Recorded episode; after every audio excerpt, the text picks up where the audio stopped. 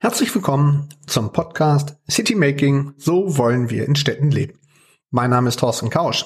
Ich bin geschäftsführender Gesellschafter der Stadtmanufaktur und spreche hier mit Personen, die unser Leben in Städten beeinflussen. Es geht dabei um die Frage der Herausforderungen für kleine, mittlere und große Städte. Es geht um Trends, aber natürlich auch um das Thema Corona und seine Konsequenzen. Ich wünsche viel Spaß beim Zuhören. Herzlich willkommen zur neuen Ausgabe des Podcasts City Making, so wollen wir in Städten leben. Ich freue mich heute, Professor Philipp Goltermann bei mir zu begrüßen. Er ist Partner bei Dres und Sommer, einem international vertretenen Beratungsunternehmen in der Bau- und Immobilienbranche. Neben seiner Tätigkeit als Leiter der Standorte Hamburg und Kopenhagen besitzt er eine Professur an der Fachhochschule Lübeck und ist Lehrbeauftragter an der Hamburg School of Business Administration. Schön, dass Sie sich die Zeit nehmen. Sehr gerne. Schauen wir doch mal ein wenig darauf, wie sind Sie zu dem Thema gekommen, Stadtentwicklung? Was hat Sie sozusagen ähm, ermuntert, das Thema aufzugreifen? Wie ist Ihr Werdegang dazu? Mm, das geht im Grunde genommen einem roten Faden voraus, dass mich, also wie bin ich überhaupt zu Immobilien gekommen? Ähm, mich hat immer schon gereizt, einen ganzheitlichen Ansatz zu betrachten. Das heißt, der gebauten Umwelt, was mich zuerst ins Architekturstudium gebracht hat dann auch weiter zu verstehen, was braucht es an wirtschaftlichen Rahmenbedingungen für Gebäude. Das hat mich dann in die Immobilienwirtschaft gebracht und dann letztendlich, wie funktionieren Immobilien mehr und mehr im Quartier. Das Quartier nicht ohne Immobilien, Immobilien aber auch nicht ohne Quartier. Und so sind letztlich auch in den letzten Jahren mehr und mehr Quartiers- und Stadtentwicklungsthemen dazugekommen, um überhaupt diesen ganzheitlichen, dieses ganzheitliche Funktionieren der Stadt, der Gebäude und auch der Menschen in den Gebäuden in der Stadt überhaupt zu ermöglichen.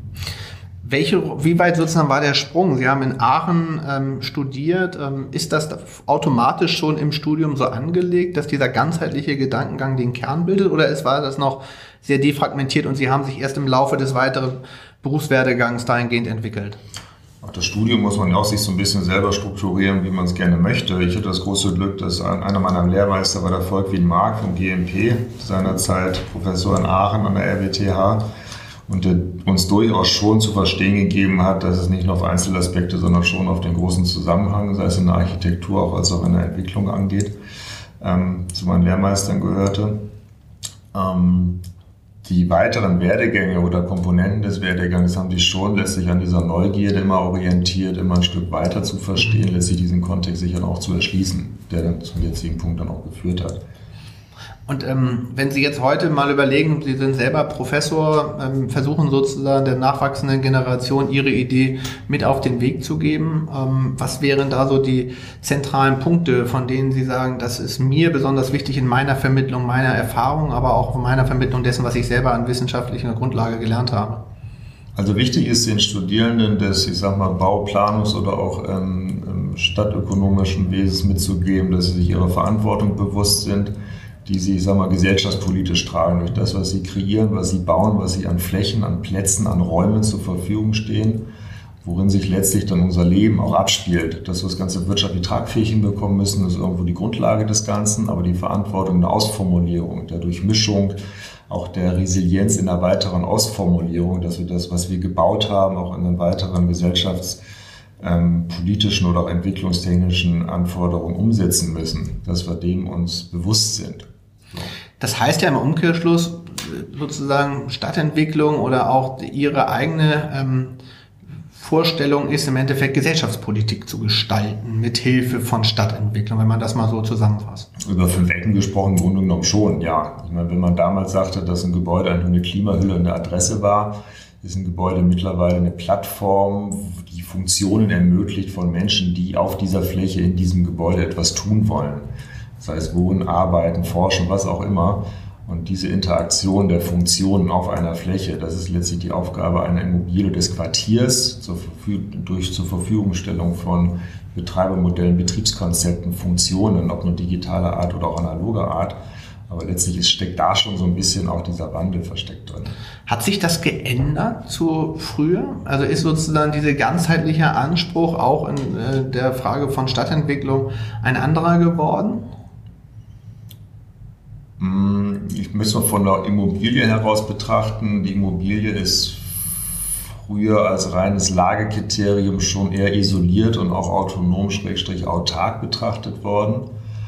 Und der Nachbar war eigentlich eher mein Feind und mein Wettbewerber. Mittlerweile durch die ganzen Sharing-Konzepte, sei es hoffentlich auch irgendwann Energie oder von Parkplätzen oder von Ressourcen jeglicher Art, ähm, ist mein Nachbar eigentlich eher ein, ein, ein, ein, ein Sparringspartner, der es ermöglicht, mich mir mit meinen Prozessen oder auch in den, den Mietern gegenüber, den Nutzern gegenüber, das mal zu produzieren. Also da hat es schon, denke ich, ein Umdenken gegeben, was letztlich durch die ich sag mal, Entwicklung der Generationen in, in Ansprüchen des, des Lebens, des Arbeitens und so weiter mit sich brachten, als auch die Möglichkeiten, die jetzt die Quartiere durch die Digitalisierung mit sich bringen oder auch notwendig machen. Ne, wenn wir so ein paar hehre Ziele wie Energiewende und so weiter ernst nehmen, dann sind die äh, Möglichkeiten, die uns die Digitalisierung, die Sharing-Gedanken etc. pp. oder auch die Smart Energy-Komponenten ein willkommener Bestandteil dessen, um das umsetzen zu können. Welche Bedeutung hat in diesem Zusammenhang der Raum? Welche Bedeutung hat so der Raum in einer Stadt im eigentlichen Sinne? Auch vielleicht im Verhältnis zu dem Objekt, im Gegensatz vielleicht zu dem eigentlichen Objekt? Na, Im städtischen Raum überlagern sich ja sehr viele Funktionen und Anforderungen, die wir irgendwie sortieren oder miteinander geschickt verweben müssen. In einem Objekt kann ich es räumlich abgegrenzt tun. Im öffentlichen Raum sind die Kanten erstmal durch die Gebäude gegeben, aber letztlich fließt der Raum ja. Ähm, es, dieser öffentliche Raum hat erstmal verkehrliche Aspekte zu, ne, des, des Bewegens, des ähm, von A nach B kommt irgendwie zu ermöglichen, durch, durch welchen Verkehrsträger auch immer, hat aber auch Aufgabenstellung der Kommunikation, des, des Miteinanders, auch des Ruhens, ja, des Erholens. Also der öffentliche Raum hat eine vielfache ähm, Art von Nutzung letztlich zu gewährleisten und zu ermöglichen und muss letztlich auch sich dessen bewusst sein oder gewahr sein, dass wenn man es falsch angeht, auch entsprechende Brennpunkte entstehen können und nicht Räume, wo man auch gesellschaftspolitisch dann durchaus Probleme bekommt. Inwieweit hat sich denn das Thema ähm, in den vergangenen Jahren dahingehend verändert? Also inwieweit ist der Raum, hat er eine andere Bedeutung bekommen? Die verschiedenen Funktionalitäten, von denen Sie gerade sprachen, die auf den Raum zugreifen, ist das eine andere Art des Bewusstseins oder war das schon immer so und ist jetzt lediglich mehr und stärker in das Bewusstsein getreten? Das sind, denke ich, zwei Aspekte. Also zum einen haben wir das Thema, dass die reine Funktionstrennung in der Stadt, Charta von Athen als Stichwort benannt, ähm, sicher weiterentwickelt. Wir haben dazugelernt, dass wir die Funktionsdurchmischung, die Nutzungsdurchmischung, auch urbanes Quartier als neue planrechtliche Verordnungsmöglichkeit hier mal genannt, ja auch erkannt haben und auch umsetzen. Und als zweiter Teil, denke ich, ist auch die ähm, die Ansprüche der Generationen im Miteinander, wie wir leben, wie wir arbeiten, auch wie die Generationen kommunizieren, ne, Generation Y, Generation Z etc. Ähm, nur auch Stichwort Social Media, also wie wir kommunizieren miteinander. Das hat letztlich andere räumliche Komponenten auch ähm, gefunden und ähm, spiegelt sich somit natürlich sowohl in den Ansprüchen an den öffentlichen Raum als auch an die Gebäude wieder. Letztendlich bauen wir etwas für die Menschen und die Menschen ordnen sich nicht den Gebäuden unter, sondern wir lernen jetzt mittlerweile, dass sich die Gebäude den Menschen andienen. Lassen Sie uns da doch gerne mal ein bisschen in die Tiefe gehen. Also der Fragestellung, welche Trends wirken da tatsächlich gerade auf die Städte auch äh, konkret? Was ist das, was ähm, stadtplanerisch eine, einen Schwerpunkt aus Ihrer Sicht bildet? Also stadtplanerisch ist durchaus die Herausforderung, denke ich mal, ähm, durchaus wieder die, die Durchmischung, die Vernetzung sei hier genannt. Ähm, sicherlich auch die verkehrlichen Herausforderungen, die aus einer zunehmenden Dichte natürlich ähm, im Anspruch heraus sich generieren. Ähm, damit einhergehen, wie machen wir das möglich, ist wieder das Stichwort der Digitalisierung genommen, die, ich sag mal, diese Prozesse, ich sag mal, beschleunigen oder auch vereinfachen kann oder in Teilen auch erst ermöglichen kann, ähm, bis hin dann letztendlich zur Energiewende. Wie setzt eine Stadt, ein Quartier das Thema Energiedistribution, Energiesharing ähm, eigentlich um, dass wir mit der gebauten Realität, wie wir sie haben, wir können ja nicht die Stadt auf dem Reißbrett jetzt neu entwickeln, sondern wir müssen das weiterentwickeln, was wir ja schon gebaut haben, wie wir diese Ziele letztlich übereinander bringen können und durchaus auch oftmals Zielkonflikte lösen müssen, die daraus entstehen. Was sind da die größten Herausforderungen, wenn man sich jetzt mal anguckt, die Fragestellung der, der Zielkonflikte, die Sie gerade beschrieben haben? Ähm, wo gibt es die besonderen Themen in Bezug auf Wohnen äh, und Immobilien. Und ähm, im zweiten Zugang würde ich gerne auch nochmal die Frage stellen, wie weit ist das eigentlich ein Thema, was zwischen kleinen und großen Städten vergleichbar ist? Vielleicht auch da nochmal einen Blick reinzuwerfen. Aber fangen wir erstmal mit der ersten an. Ähm, was sozusagen ist der, sind die größten Herausforderungen in dem Kontext, wenn es um dieses Thema Wohnen und die verschiedene Durchmischung der Strukturen anbetrifft? Na, zum einen in der Regulatorik, dass wir durchaus Richtlinien haben und technische Anforderungen, die die einen Nutzung von den anderen eher segregieren, als dass man sie ineinander verweben kann, Stichwort TH Lärm etc. Zum anderen natürlich auch die ökonomischen Grundlagen, dass einen geförderten Wohnungsbau in hochverdichteten Stadtteilen, wo wir eigentlich auch einen hohen Zuzug spüren, ähm, durchaus ökonomische, ich sag mal, ähm, Rahmenbedingungen haben, die wir mit anderen Aspekten durchmischen müssen, damit wir diese überhaupt erst tragfähig umsetzen können damit wir nicht die Gentrifizierung letztlich, wie wir sie in der Vergangenheit an vielen Stadtteilen erlebt haben, weiter, weiter befördern, sondern dass wir auch mit allen Einkommens- und Sozialschichten diese Durchmischung dann zugänglich machen. Das ist eine Herausforderung für die Stadt. Aber das ist doch eine Herausforderung, die vor allen Dingen auf große Städte greift, oder? Das ist eine Herausforderung, die auf große Städte greift. Sie haben eben die Herausforderung für kleinere Städte angesprochen. Kleine Städte haben natürlich eher die Problemlagen dahingehend, wie kann ich Gewerbe ansiedeln, wie kann ich mich so attraktiv gestalten und darstellen, dass ich einen Zuzug weiterhin habe, also eine wachsende Stadt bin. Nur eine wachsende Stadt hat letztlich auch das ökonomische Fundament, sich weiterzuentwickeln. Das sind andere Aufgabenstellungen, ähm, ehe Sie an das Thema Verkehr und Energie herangehen. Ähm, die sind dort in der Tat anders gelagert, die Problemstellungen. Leichter ist es dort in solchen kleineren ähm, Umgriffen natürlich diese, ähm, die, die, das Prinzip der kurzen Wege umzusetzen, auch politisch wie wirtschaftlicher Art, also Dinge eher durchsetzen zu können. Ähm, das heißt, wenn ein Thema ansteht, dort durchaus ähm, schneller in der Umsetzung zu sein als große Städte durchaus. Aber die Problemlagen sind andere und die Effekte, die an der einen Stelle, an der einen Stelle greifen, mit Sicherheit nicht so leicht auf die andere zu transponieren. Sie sind jetzt ähm, seit ähm, ja, über 20 Jahren sozusagen in dem Segment. Auch an der Stelle, ähm, wie weit hat sich sozusagen die Veränderung zwischen kleinen und großen Städten ergeben? Also sozusagen sind die ähm, Probleme ähnliche geblieben, lediglich auf anderer Qualität oder gab es tatsächlich eine Verschiebung von kleinen zu großen oder von großen zu kleinen? was die Herausforderungen anbetraf. Also kleinere Städte, wie Sie eben schon gesagt haben, durchaus einen höheren einen höheren Aufwand, die, ich sag mal, das Gewerbe an sich zu binden. Und das Gewerbe ist immer dort, wo sie auch, ich sag mal, entsprechende ähm, Arbeitskräfte langfristig sichern können. Das ist eine Wechselbeziehung, die, ich sag mal, die Städte im Wettbewerb zueinander eingegangen sind. Historisch nicht so stark wie neuerdings immer mehr, wo wir eine hohe Flexibilität, eine räumliche Flexibilität in der Ansiedlung haben, als auch der Arbeitnehmer selber ähm, und das hat sich durchaus schon gewandelt, sodass sich da die Herausforderungen der kleineren Städte ähm, durchaus anders darstellen als die der großen, das ist richtig.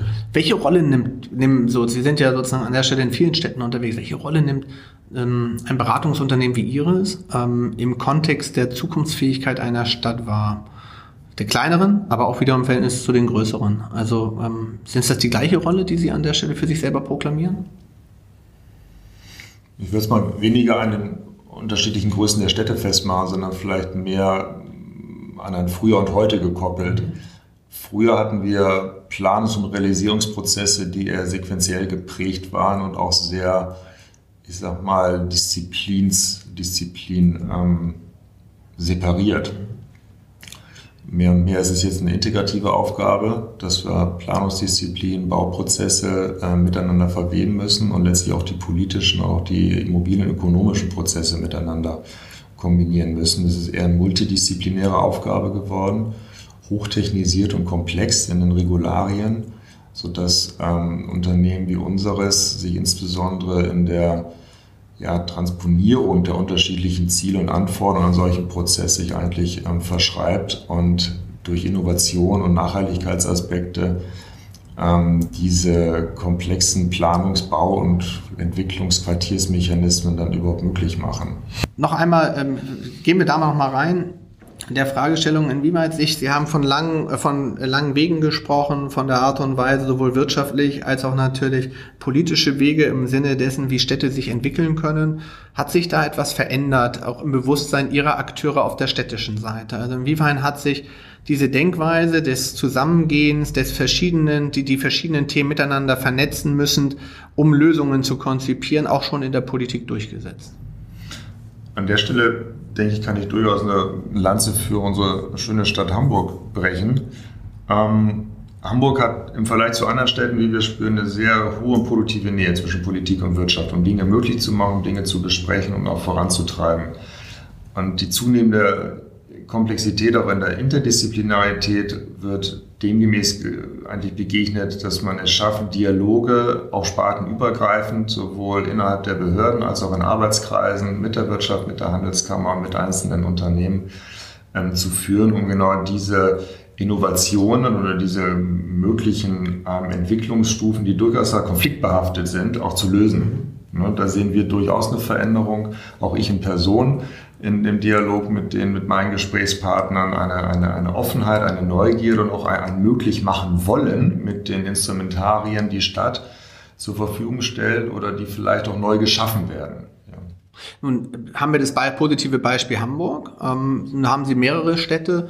Ähm, wie ist das in den Städten? Ist dieses Bewusstsein, was Sie gerade als positives Zusammenspiel am Beispiel Hamburg äh, äh, dargestellt haben, ist das tatsächlich bei den anderen Städten auch so, dass diese ähm, Fragmentierung, die ja häufig in Verwaltungsdenke noch existiert, die ja dann noch häufig auch Immobilienentwicklern, Projektentwicklern eher Probleme bereitet, ähm, ist das schon so, dass ähm, das aufgebrochen ist, dass dieses Bewusstsein auch sich jetzt komplett durchsetzt, die verschiedenen Themen zusammenzubringen?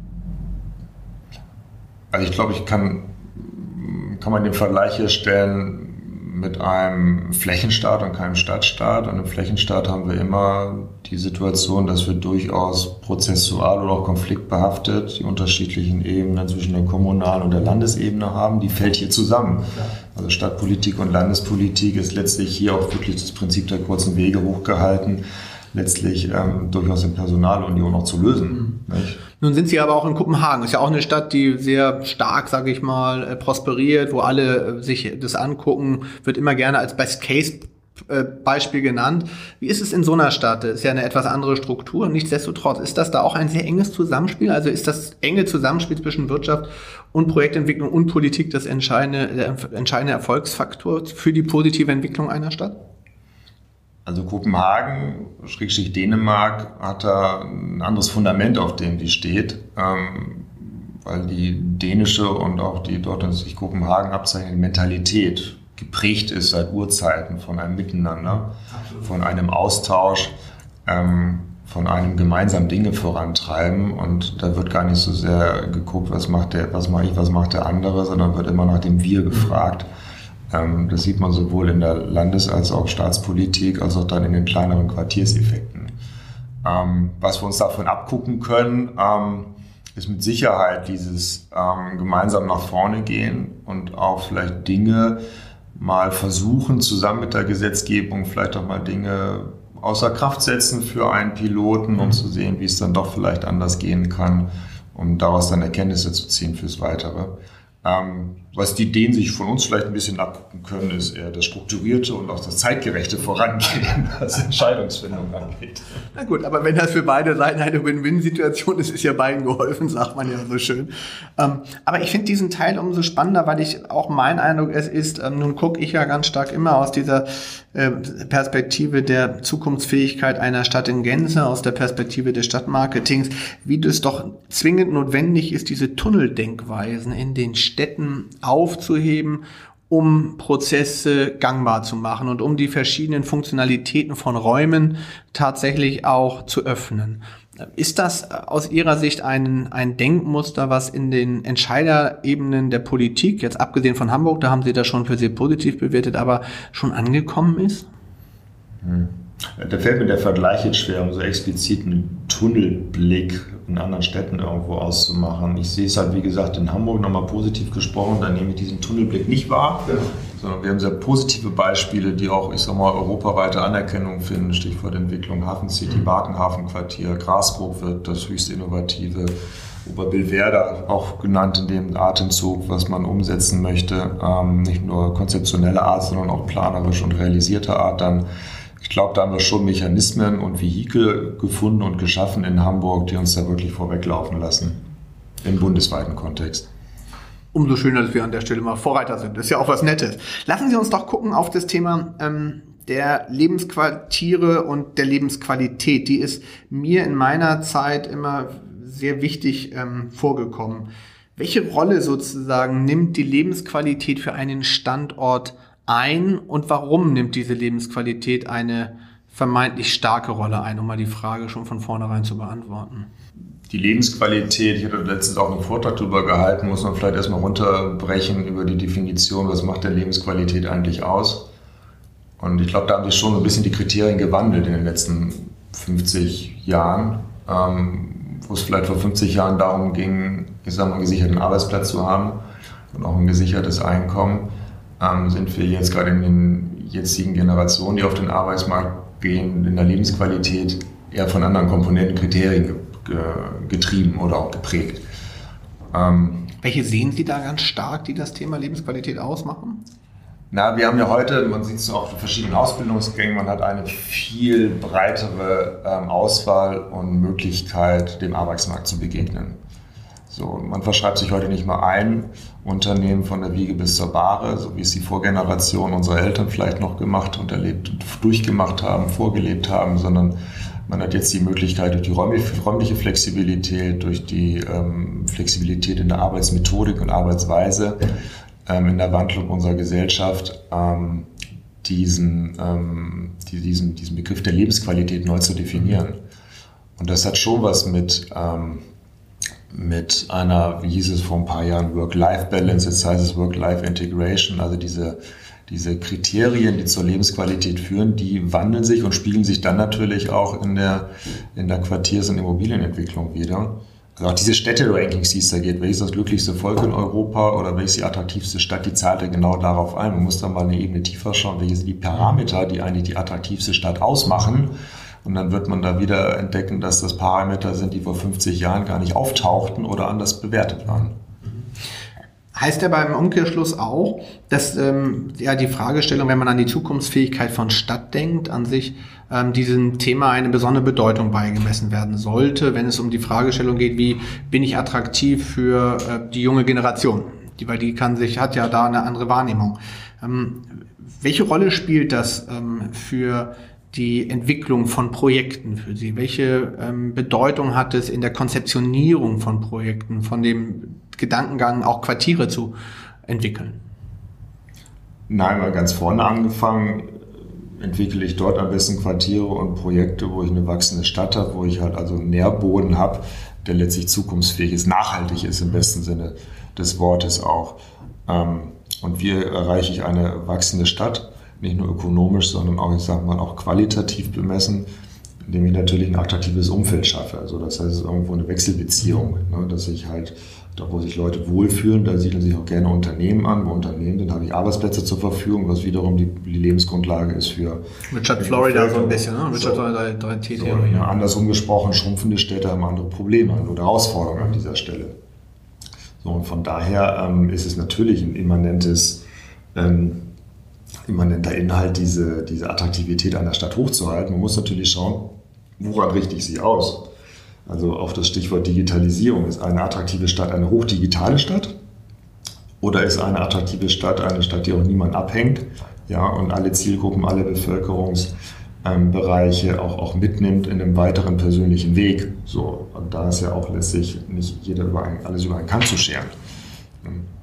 Ähm, gerade vor dem Hintergrund ähm, der Fragestellung, welche Bedeutung nimmt aber dann die Identifikation, sage ich, oder die Identität eines Ortes ein? Also mein Eindruck ist wenigstens, wenn ich mich in den verschiedenen, mit den verschiedenen Städten beschäftige, wird immer wieder dieses Thema Identifikation und Identität gleichgesetzt. Identifikation mit Räumen, Identität der Räume, Kraft von Räumen, ähm, die einfach für eine Bevölkerung und für die Entwicklung von Stadt ganz wichtig sind. Nehmen Sie das in Ihrem Kontext auch so wahr und ist das im selben Abzug auch Teil Ihrer eigenen ähm, Vorgehensweise, sich auf der Identität der jeweiligen Räume aufbauend mit dem Thema zu beschäftigen? Also schon stadtplanerisch historisch, also der Genius Loki, der Geist des Ortes, ist immer die Basis einer nachhaltigen Stadtentwicklung gewesen. Nehmen wir mal das Beispiel Hamburg wieder. Hamburg ist seit jeher das Tor zur Welt eine Hafenstadt. So, das ist die Identität, das ist letztlich auch die Basis, auf der Hamburg gewachsen und entstanden ist. Jetzt muss man das mal transponieren. Was ist eigentlich die Hafenstadt der Zukunft? Wie sieht eigentlich im 22. Jahrhundert der Hamburger Hafen aus und was ist dann diese Hafenfunktion? Was findet dann dort statt? mit was für logistischen Ansprüchen, mit was für Verkehrsträgern zu Wasser, zu Land, ähm, um dann letztlich diese Geschichte auch weiterzuschreiben. Also diese Identität, die Hamburg an dieser Stelle die letzten, die letzten, ähm, die letzten Jahrhunderte sich aufgebaut hat, weiterzuentwickeln um nicht etwas sterben zu lassen, sondern auch um Dinge weiter in die Zukunft zu tragen. Das ist die große Herausforderung, die sich auch der Stadtpolitik hier natürlich stellt. Immer auch der Frage, welche Flächen kann ich wie mit welcher Nutzung eigentlich belegen und womit ähm, verhindere ich vielleicht auch ähm, weitere Entwicklungen, die uns für die Zukunft vielleicht noch weiter tragfähig erscheinen lassen. Jetzt haben wir das Beispiel Hamburg, ähm, da haben wir den Hafen, völlig richtig. Ähm, in den, ähm, es gibt sicherlich für jede Stadt so ein Thema. Ist denn sozusagen so eine globale Identität, wie die, die Hamburger Identität in, bezogen auf den Hafen, übertragbar auf alle Quartiere in Hamburg und automatisch vor dem Hintergrund die gleiche Basis der, der gedanklichen Entwicklung? Ich glaube schon, dass sich die Hauptidentität einer Stadt in den Quartieren fortlebt, beziehungsweise die Summe aller Teilidentitäten irgendwo auch, auch das Thema Stadt, Stadt ergibt. Ähm, dass man in jedem Quartier das Thema Hafen spürt. In Hamburg ist nicht notwendig, aber nichtsdestotrotz gehört auch ein lebenswertes Quartier, was nichts mit dem Hafen zu tun hat, letztlich zur Identität der Stadt Hamburg. Das ist gar keine Frage. Im globalen Kontext ähm, hat Hamburg mit Sicherheit in der Vergangenheit eine andere Rolle gespielt als London, New York, Tokio. Wir haben im Rahmen der Olympiabewerbung ja gemerkt, was es alleine schon bringt, sich in diesem Bewerbungsverfahren zu bewegen weil zumindest ist ein Positivum aus diesem Verfahren wir am Ende ähm, nicht mehr tituliert werden mussten, ähm, Hamburg, Klammer auf Germany, Klammer zu, sondern Hamburg stand als Hamburg. Mittlerweile wusste jeder auf der Welt, wo eigentlich Hamburg liegt. Das stimmt. Nichtsdestotrotz es, sind wir daran gescheitert, dass wir die Bevölkerung an der Stelle nicht mitgenommen haben. Woran lag das? Lag das an der an der Frage, dass wir den Mehrwert von größeren Planungsprozessen in der Stadt der Bevölkerung nicht transportieren konnten. Das ist ja ein Thema, was alle größeren Städte gerade bei größeren Stadtbau- und Stadtentwicklungsprojekten haben. Oder was ist da aus Ihrer Sicht der, der Lerneffekt? Darum geht es ja. Was sozusagen sind die Dinge, die man mitgenommen hat daraus oder sollte man mitnehmen? Ich glaube, man muss sich immer fragen, worauf zahlt eine Entwicklung ein? Ähm, die Olympiaentscheidung ist, glaube ich, denkbar ungünstig in ein zeitliches Fenster gefallen, was auch lokal wie auch ähm, europapolitisch vielleicht ähm, die Dinge in einem etwas anderen Licht haben darstellen lassen. Wir hatten auch die, ähm, die Kostenbelastung der Stadt durch die Elbphilharmonie gerade, gerade entschieden. Ähm, Und die nicht geklärte Kostensituation, was die Kosten für Olympia betraf. Ja. ja, vielleicht ist gerade, ich sagte eben, man muss sich bewusst machen, worauf zahlt es ein. Vielleicht muss man auch bei solchen Entwicklungen nicht unbedingt aus städtischer Sicht von Kosten, sondern eher von Investitionen, von Werte schaffen sprechen. Also wenn ich die Zahlen noch so genau im Kopf habe, ich glaube, der geringste Anteil von den bummelig 20 Milliarden damals waren ja wirklich Kosten, die wirklich konsumiert oder durch Dienstleistung Anspruch genommen wurden, die dann auch wirklich nicht mehr da wären. Aber ähm, 80 Prozent davon oder noch mehr 83 Prozent davon werden wirklich als Investition in die Stadt, in Straßenverkehr, in Bahnhöfe, in Stadien, in, in, in Wohnungsentwicklung, in Quartiersentwicklung gesteckt worden. Natürlich kostet das Geld, aber es ist eine Investition in die Substanz der Stadt und letztlich aus städtischer Perspektive eher als Einnahme zu betrachten und nicht als Kosten, was ich ausgebe, zumal die Kosten noch andere getragen hätten, nämlich städtische, äh, städtische wie auch private Entwickler oder Förderinstitutionen oder auch das IOC selbst. Aber das ist eine andere Diskussion, das ist Schnee von gestern. Aber wenn man in dieser Diskussion, was man daraus lernt, vielleicht eher die Wertediskussion, also wo schaffe ich wirklich nachhaltige Werte auch in der Stadtentwicklung und nicht so sehr von Kosten zu sprechen. Ich finde, diese Fragestellung ist ja tatsächlich, es ist, eine, es ist vergebene Liebesmühe. Wir beide waren, glaube ich, der festen Auffassung, dass es gut gewesen wäre für die Stadt, dass es so gekommen wäre.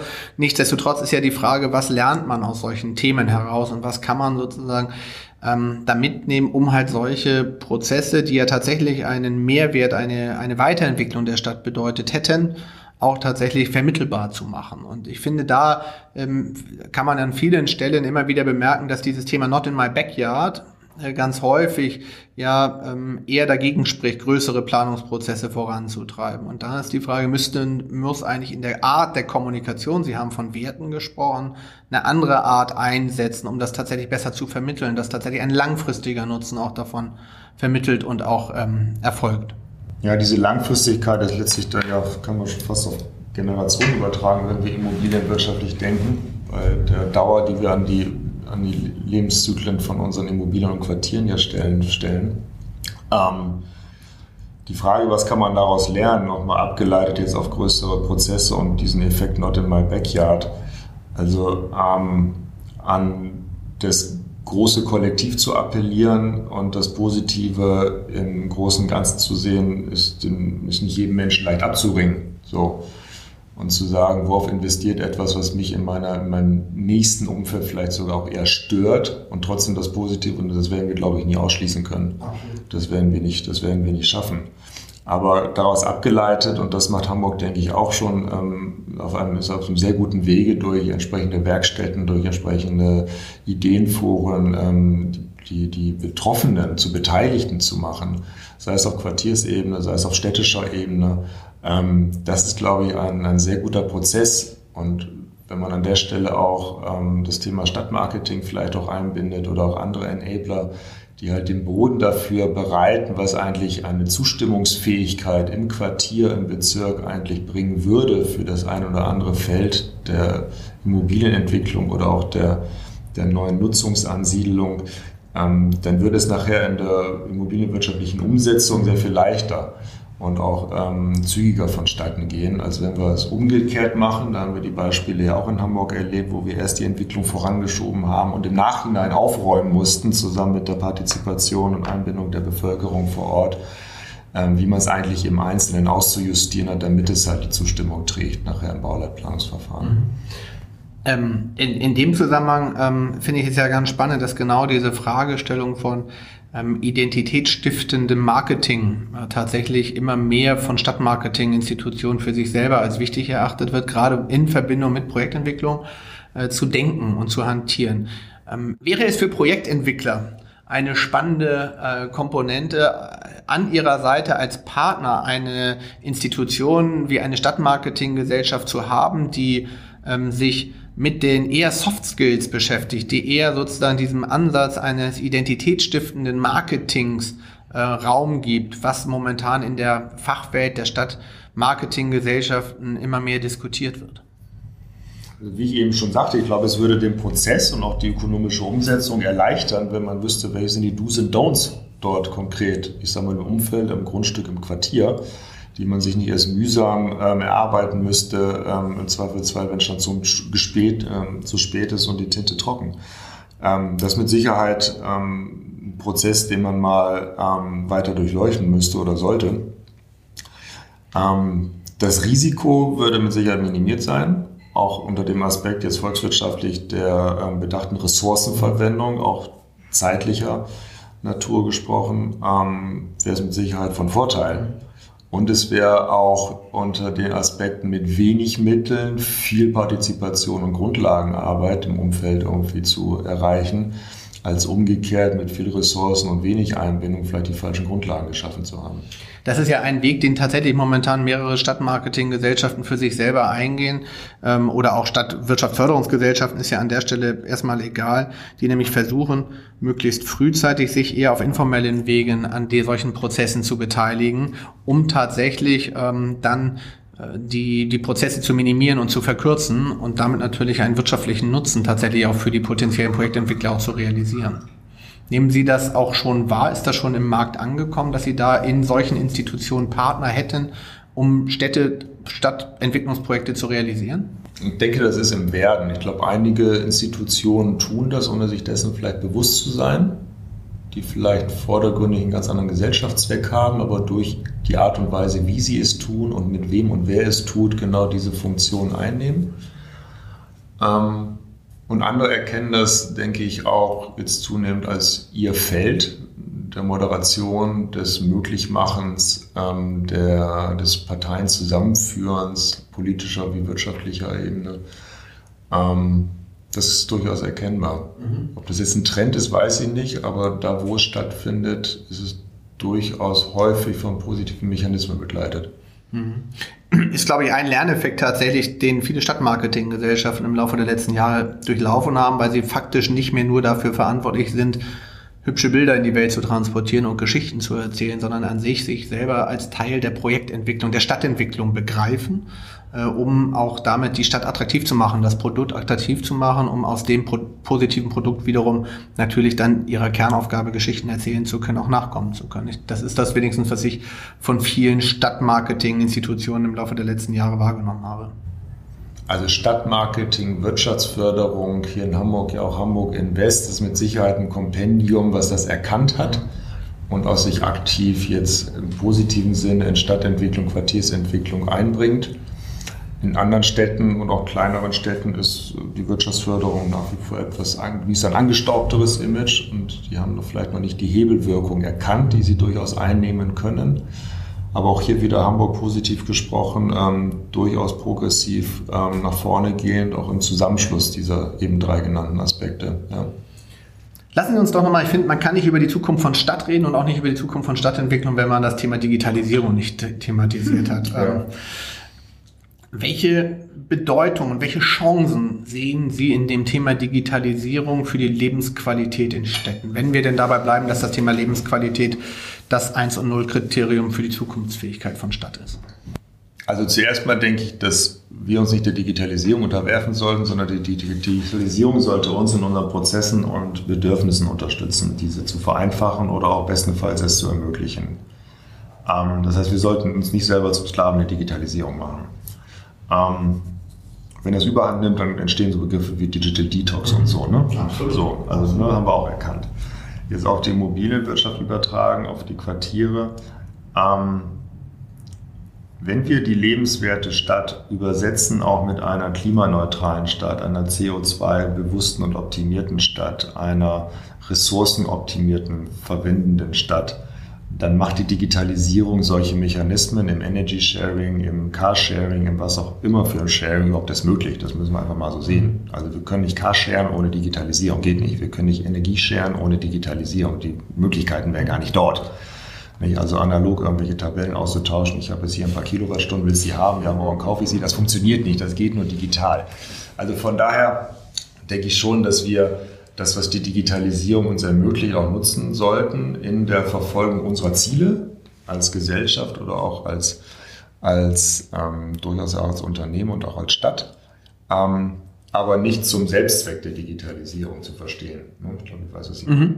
Also ich glaube, das ist ja häufig ein Thema, nicht, dass man ähm, so ist wenigstens mein Eindruck, wenn ich auf das Thema ähm, Smart City, um das mal als äh, Fach- und Buzzword im selben Atemzug schon ähm, zu benennen, weil mein Eindruck ist, dass Smart City irgendwie alles und nicht ist. Da gibt unterschiedliche Interpretationen und die Fragestellung von Definition ist noch lange nicht geklärt. Mein Eindruck ist, dass häufig Digitalisierung ganz stark aus der wertschöpfenden Komponente entsteht und aus der Fragestellung, ähm, welchen wirtschaftlichen Nutzen gibt es. Also der Frage, wie kriegen wir es hin, ähm, tatsächlich aus Unternehmensperspektive einen Mehrwert zu generieren. Häufig ist mein Eindruck, dass die Perspektive aus der Bevölkerung zu denken, aus dem unmittelbaren Nutzen für den Einzelnen ähm, nicht gegeben ist, beziehungsweise nicht im Vordergrund steht. Ähm, täuscht mhm. das?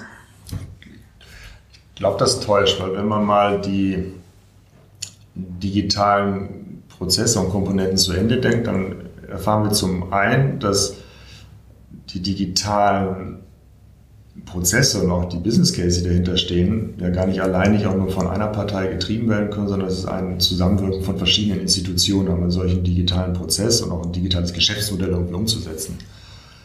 Und auch nur die Geschäftsmodelle sind nachhaltig, die letztlich auch einen Anklang der Akzeptanz bei den Menschen, die sie dann nutzen müssen, auch finden. Das heißt, umgekehrt gesprochen, wenn die Menschen sie nicht nutzen, dann werden sich diese Geschäftsmodelle auch gar nicht durchsetzen. So, und die Geschäftsmodelle, die den Menschen nutzen, in, der, in ihrer Erfüllung ihrer Bedürfnisse, ihrer Tätigkeiten etc. pp., die sind dann in dem Sinne auch nachhaltig und durch den Endverbraucher dann letztlich gestützt. Den Teil gehe ich sofort mit. Mir geht es um die Fragestellung an, ähm, aus der Perspektive sozusagen der Stadtplanung und auch der ähm, Entwicklung von Stadt. Da ist mein Eindruck, dass wir häufig über äh, Themen reden. Gucken wir uns Hamburg an, Smart Port. Da geht es um die Optimierung der Logistikströme in einer Stadt. Ähm, da wird im Endeffekt sehr viel über die, den Mehrwert äh, für die Unternehmen geguckt. Wie können wir sozusagen die ähm, Ketten optimieren, die Logistikketten optimieren. Aber das, was in der Diskussion nach meinem Dafürhalten ja auch ein Mehrwert ist, nämlich die Fragestellung, was macht das eigentlich mit dem LKW, der im Hamburger Hafen bisher gewartet hat und der Fragestellung, inwieweit er auch dann die Bevölkerung ähm, belastet hat durch seine Wartezeiten, wenn man jetzt mal in Finkenwerder oder ähnliches. Diese Diskussion wird gar nicht geführt. Also ich habe häufig den Eindruck, dass die Diskussion, auch wenn es um das Thema Licht geht, ähm, häufig aus der Perspektive der Unternehmen, die ihre Produkte in den Markt treiben wollen, was ich total verständlich finde, aber weniger aus der Perspektive ist das eigentlich ähm, für, den, für die Bevölkerung und für denjenigen, der damit nachher tatsächlich äh, umgehen soll, ein unmittelbarer Mehrwert. Das ist beim Endverbraucherprodukt völlig richtig, aber bei dem, worüber wir reden, ist es ja ganz stark eher ein Smart City Ansatz. Und da habe ich den Eindruck, dass häufig ähm, diese Perspektive nicht auch nicht in den Prozessen involviert ist. Ich glaube, das kommt auf die Ebene der digitalen Komponenten an, die wir jetzt bei einer Smart City, um den Begriff trotzdem zu verwenden, ähm, uns anschauen. Wenn wir um ein uns ein, ein City-BIM-Modell beispielsweise mal herantasten, jetzt in dem Dialog, also die dreidimensional erfasste Umwelt, nicht nur in der Addition der gebauten Immobilien, sondern auch das, was sich an Netzen innerhalb der Straßen und so weiter bewegt, also sämtliche Entsorgungsnetze etc. pp. digital zu erfassen und somit auch Baumaßnahmen, ähm, ich sage mal, miteinander vernetzt zu planen und letztlich auch so mit Verkehrsstörungen zu minimieren, dann ist das schon ein Thema, was vielleicht bei dem einen oder anderen in der Kommunikation so gar nicht ankommt. Wir machen das, um dieses zu erreichen, aber letztendlich durchaus über ein, zwei Ecken immer auch bei den Menschen in der Stadt ankommt. Ob jetzt der LKW im Hafen, der mehr wartet oder weniger wartet, einen Einfluss auf den Menschen nördlich der Elbe, ähm, in einem Wohnquartier einen Einfluss hat, das ist in der Tat vielleicht eine Diskussion über fünf Ecken, über CO2, über Stickoxide vielleicht noch zu führen. Aber ähm, da ist der direkte Bezug in der Tat, glaube ich, nicht so leicht gegeben. Aber man könnte ihn führen. Ich würde gerne nochmal auf das Thema kommen, welche Rolle tatsächlich die ähm, Digitalisierung im Mehrwert bietet. Wo sehen Sie die Chance ähm, für den Einzelnen, einen äh, digit durch digitale Angebote in seinem unmittelbaren Leben ähm, einen Mehrwert zu erhalten, wenn es um Wohnen, Bebauung, Stadtentwicklungsfragen wenn wir sagen, wir haben, jeder Einzelne von uns, nicht nur als Gesellschaft, jeder Einzelne von uns hat ein Interesse an einem lebenswerten Umfeld, was sich auch an mal, Klimaneutralität, was sich an, an Ressourcenoptimierung etc. dann orientiert, dann ist die Digitalisierung letztlich die Basis dessen, um dieses durchzuführen. Ob jetzt der Einzelne, welche App auch immer, in einem flächendeckenden WLAN-Netz in der Stadt für sich in Anspruch nimmt oder nicht, das muss jeder in seinem Lebensmodell oder seinen Lebensprozessen sich selbst beantworten. Nicht? Also der eine, der kann nicht mehr ohne und der andere, der hat es noch, noch nie in der Hand gehabt. Also da müssen wir ja gucken, dass auch eine digitale Stadt, also eine nachhaltige, smarte Stadt auch alle mitnimmt. Ähm, das heißt, äh, nicht nur die, die digital affin sind, sondern auch die, die vielleicht auch gar nicht so den Zugang zu digitalen Komponenten und Gadgets hat, um sich trotzdem noch weiter bewegen und orientieren und auch leben können müssen in einer solchen Stadt, in einem solchen Quartier. Da müssen wir darauf aufpassen. Ähm, und das ist auch gleichzeitig eine Herausforderung. Nicht? Habe ich denn in Zukunft eine Lösung, dass ich ähm, in, in meinem Quartier digitale äh, Angebote vorfinde, die mir äh, Zeit ersparen, die mein Leben effektiver machen, die mein Leben smarter machen? Auch was heißt digitale Angebote? Ich würde es vielleicht mal so ein Aspekt, wo ich sehr gespannt drauf bin, ist mit Sicherheit das autonome Fahren, wenn es denn mal kommt, ob wir das jetzt als digitales Angebot oder als Mobilitätsangebot beschreiben, sei es mal dahingestellt. Aber das würde mit Sicherheit einen Mehrwert bringen, weil eigentlich jeder, der sich ins Auto setzt oder ins Auto gesetzt wird, ähm, letztlich diese dort verbrachte Zeit eher als nutzbare Zeit, als Quality Time für sich verwenden und in Anspruch nehmen kann. Und letztlich auch somit die umliegenden Quartiere und auch die außerbezirklichen Quartiere ähm, dann mit Sicherheit auch nochmal einen anderen Zuspruch oder auch eine andere Wahrnehmung finden würden. Also das denke ich ist schon etwas, weil das ist schon geraubte Lebenszeit, die man hinterm Steuer oder gepfercht äh, in der, in der zweiten Reihe verbringt, außer telefonieren ist nichts möglich. Ja, aber wenn man dort eine entsprechende Abdeckung hat oder auch letztlich dieses, dieses gesteuerte Miteinanderfahren auf den Straßen, was letztlich auch zu weniger Staus und einer höheren, höheren ähm, Verkehrsträgerzahl letztlich in der, Transport ermöglicht, das denke ich ist schon etwas, was wir spüren werden. Ob wir das in unserer Dekade noch spüren, weiß ich nicht. Ähm, aber ähm, unsere Kinder, spätestens unsere Enkel werden es spüren. Inwieweit, gucken wir mal beim Thema Mobilität noch einmal vielleicht genauer hin, inwieweit ähm, Äh, sind denn in Städten, unter anderem auch in Hamburg, aber auch in anderen Städten, ähm, die Lösungen derzeit zufriedenstellend, wenn es um die Frage einer ganzheitlichen Stadtentwicklung geht? Also wir gucken uns an, es gibt die urbanen, urbanen Räume, sage ich mal, wo man alles hat und es gibt die äh, doch, je weiter man rauskommt, Flächen, wo ähm, mobile Angebote nicht mehr greifbar sind. Was macht das aus Ihrer Sicht mit einer Stadt? Also Stichwort ähm, Segmentierung, das eine. Zum anderen aber im selben Abend, so ist es nicht auch Verpflichtung für Politik im Sinne der ganzheitlichen Perspektive Lösungen mit auf den Weg zu bringen, die auch die, das gesamte Stadtgebiet und darüber hinaus vielleicht ähm, in, in ja, Lösungen tatsächlich konzipieren? Ich sage mal, das ist so ein bisschen Aufgabenstellung, denke ich, der, des progressiven Miteinanders zwischen Politik, Gesetzgebung auf der einen Seite und der wirtschaftlichen Unternehmen, die da ins Risiko gehen mit solchen Geschäftsmodellen auf der anderen Seite, dass man so etwas wie Moja etc. erstmal im kleineren Umfrei Umfeld, Umkreis vielleicht probiert, um es dann in einem größeren Kontext ähm, auszuwälzen, ist vielleicht auch nur, ich sag mal, der Risikolage zuzuschreiben und weniger der Verpflichtung, du musst es jetzt tun, inklusive Außen, die sämtliche Außenbezirke, auch die vielleicht dann die ersten Jahre dieser, dieses Geschäftsmodells vielleicht sogar unterm, untergraben würden. Das weiß ich nicht, aber ich denke mal, dass es eher diesem zuzuschreiben. Ich glaube, Ziel sollte schon sein, dass ähm, die Mobilitätsangebote, die letztlich wir zur Verkehrswende, zur Mobilitätswende dann brauchen, auch letztlich in allen Quartieren zugänglich haben, die dieses nötig haben. Also wenn wir sagen, wir haben eine eine Infrastruktur wie Moja, die wir in Anspruch nehmen können, die dazu dient, zwischenquartierliche Verkehre irgendwie zu verbinden, dann muss es auch letztlich in allen Quartieren bedienbar sein. Sonst brauche ich, das ist nicht zu Ende gedacht. Aber ich denke mal, soweit ist man auch schon, dass diese Erkenntnis da ist und ich hoffe auch, dass die wirtschaftlichen Möglichkeiten, dieses umzusetzen. Ähm, wenn ich mir sowas wie E-Scooter angucke, die die innerquartierlichen Quart äh, Verkehre letztlich unterstützen, aber nicht die zwischenquartierlichen, muss man auch die Frage stellen, welche Quartiere brauchen diese, diesen Verkehrsträger eines E-Scooters und welche brauchen ihn nicht.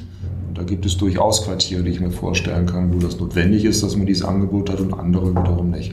Also Sie sagen auch an der Stelle quartierspezifische Lösungen. Man kann nicht pauschal über eine Stadt alle Lösungen gleich äh, segmentieren, sondern man muss sich sehr genau angucken, wo ist der Bedarf und wo ist tatsächlich auch die Situation, wo sind die Voraussetzungen dafür gegeben. Ja, also Mobilität, das gesamtstädtische Mobilitätskonzept muss aufgehen, klar. Und da nimmt jeder Bezirk oder jedes Quartier auch eine andere Rolle mit ein, weil es auch letztlich andere Nutzung und auch andere, an, an andere Inhalte irgendwo in sich trägt. Aber im Zusammenspiel muss es aufgehen. Ne? Ob wir dann jetzt den ÖPNV ähm, ausbauen, das U-Bahn oder S-Bahn etc. pp., was wir gerade in der Planung und Diskussion haben, sehen, dann ist es ja auch nur ein Bestandteil dessen, was insbesondere die überquartierlichen Verkehre natürlich anspricht.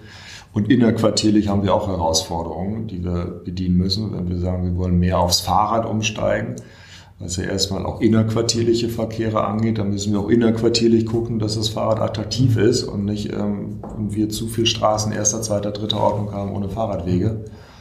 Und auch die zwischenquartierlichen Velorouten, dass wir da einen stärkeren Ausbau forcieren, um letztlich wie eine Stadt wie Kopenhagen ist vielleicht wieder als Beispiel herangezogen, wo dieser überquartierliche Fahrradverkehr durchaus ein, ein Hauptverkehrsträger ist. Ich finde es sehr spannend. Mit der letzten Bemerkung haben Sie noch mal zum, sind Sie sozusagen zurückgekommen zum Eingang, nämlich zu dem ganzheitlichen Perspektive, die man einnehmen muss, um die Stadt auch in Gänze zu denken und zu entwickeln. Ich sage herzlichen Dank, es hat sehr viel Spaß gemacht und äh, wünsche Ihnen alles Gute. Vielen Dank.